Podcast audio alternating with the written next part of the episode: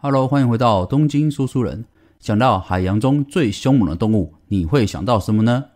是惊悚电影中常出现的凶猛大白鲨，还是遨游于汪洋大海中体型巨大的鲸鱼呢？其实，海洋中有远比这两种动物更凶猛的生物。没错，今天我们来聊聊地表最强的妈宝动物——杀人鲸。在所有鲸鱼中，杀人鲸算是最受欢迎的种类之一。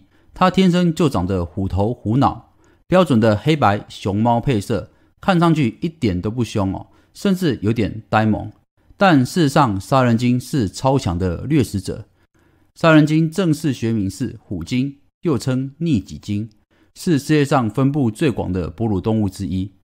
地球上所有的大洋都有杀人鲸栖息，是一种非常聪明的掠食动物，位于海洋食物链的最顶端。是名副其实的海洋界的霸主，而且它们能吃的动物非常广泛，例如鱼类就有鲑鱼、尾鱼，大一点的海豹、海狮、海象、海狗，它们都吃，甚至到我们刚刚一开始提到的大白鲨和鲸鱼，它们都能够猎食哦。那么，为什么杀人鲸可以堪称海霸王呢？除了它身长十公尺、接近一吨重的体型外，最主要就是杀人鲸非常的聪明。一讲到最聪明的动物，我们都会联想到灵长类的猩猩。一般公认，黑猩猩的智力是地表最接近人类的生物。但经过生物学家的研究，杀人鲸比黑猩猩聪明二点五倍。顺带一提，人类是黑猩猩的七倍，所以杀人鲸才是地球上仅次于人类最聪明的动物。由于杀人鲸非常的聪明，所以它们和人类一样采用合作猎食。一只杀人鲸一天可以吃掉三百公斤的食物。它们最常使用的猎食方式就是搁浅战术，借由海浪冲上沙滩，叼走岸边毫无防备的海狮，再趁着下一波浪全身而退，填饱肚子全靠一波浪。第二招式是旋转木马猎食法，这个方法狩猎对象是十个人吃九个人吐的鲱鱼罐头主角鲱鱼。首先，杀人鲸们会轮流潜到鱼群的下方。绕着飞鱼群转啊转，还又吹炮又鸣叫的吓唬他们脱离阵型。再有几条杀人鲸游荡在鱼群的侧面，抄起大尾巴猛拍，拍晕大量的飞鱼之后饱餐一顿。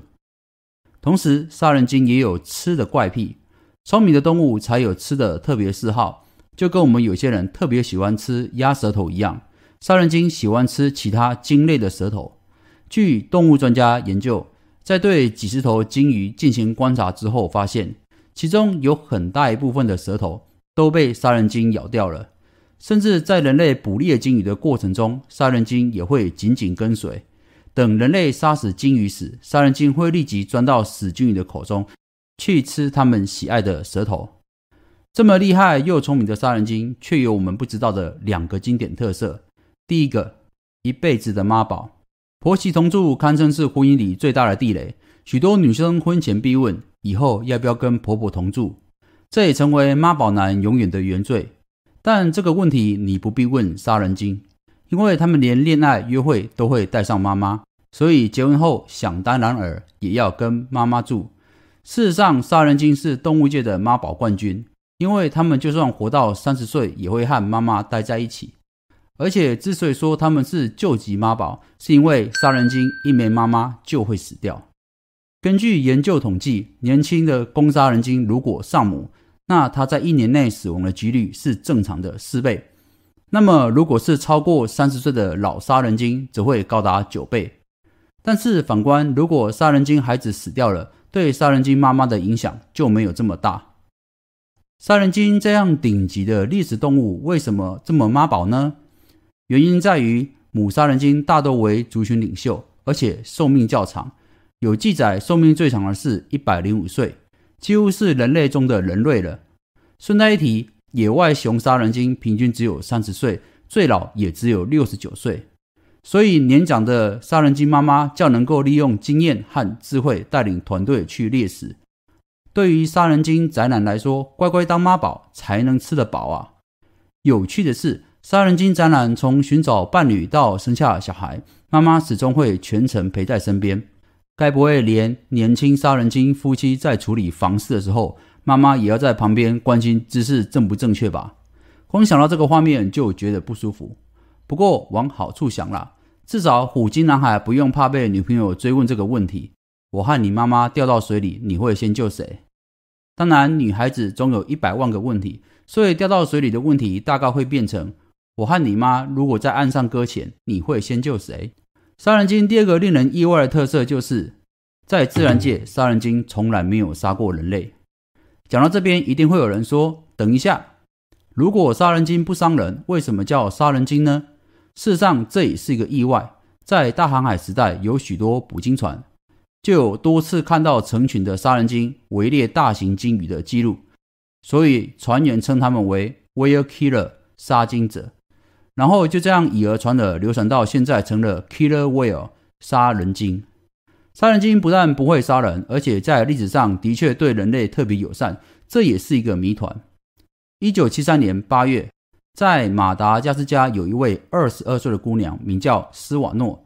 所乘坐的船在离岸边五十公里处的海面时，不幸被海浪打翻了。他拼命地往岸边游，正当精疲力尽的时候，突然有鲨鱼靠近。绝望之时，有两头虎鲸发现了他，最后将鲨鱼赶跑，守护在小女孩身旁，将她安全送到了岸边。后来他才发现，这是一对虎鲸母子，有一头体型比较大，一头体型比较小，应该才三四岁的样子。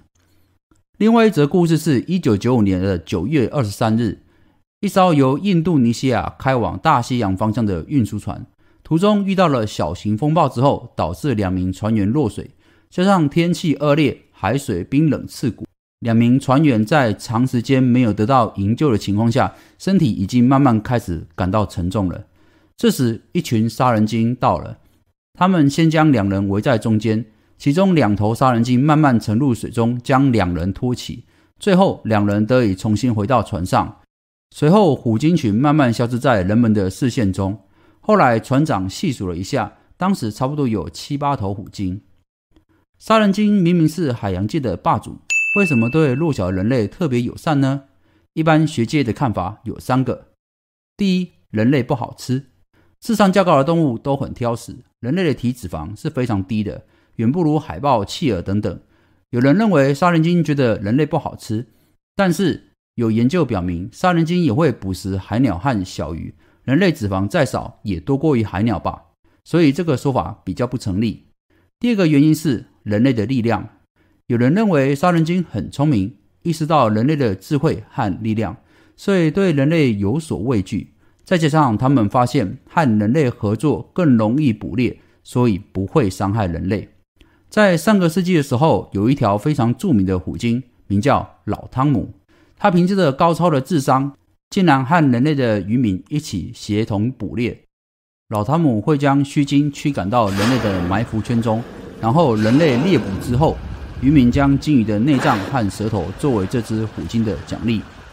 第三个原因是，人类原本就活在海中，人类的历史有空白的十三万年，找不到任何考古证据。或许在这段时间，人类祖先就生存在海洋中。史前人类的遗迹中发现了大量的贝壳和海洋生物的残骸。人的泪腺分泌泪液中有百分之零点九的盐分是海兽的特征。同时，人类拥有的皮下脂肪也都和海洋哺乳动物相似。而且，女人到了一定的岁数会停止月经，但奇怪的是，所有灵长动物当中却不会停止月经，而停经的现象正是海洋哺乳动物。独有的现象。再来是人类大脑发育所需要的 DHA，均在海洋生物中普遍存在。或许人类远古时代在海洋中便和杀人鲸形成一种同盟的关系，就像人类在陆地上跟狗狗的关系一样。虽然杀人鲸在野外不会伤人，但人工饲养的杀人鲸却有二十宗攻击人类的记录。原因在于杀人鲸的寿命一般有六十到八十年。但是水族馆表演的杀人鲸很少能活超过二十五岁。如果你是杀人鲸，你愿意过这样的生活吗？所幸，二零一七年开始，在加州圣地亚哥的海洋世界全面停止王牌节目杀人鲸表演。希望透过这一集，让大家认识海洋中的妈宝霸主杀人鲸有趣的特色。还有，你下次落水时看到杀人鲸向你游过来，别担心，你该担心的是大白鲨。我是东京说书人，想了解更多有用没用的小故事吗？欢迎订阅我的频道，给我五星好评加留言，我会制作出更多有趣的专辑，让你生活添点知识乐子。咱们下回见喽，拜拜。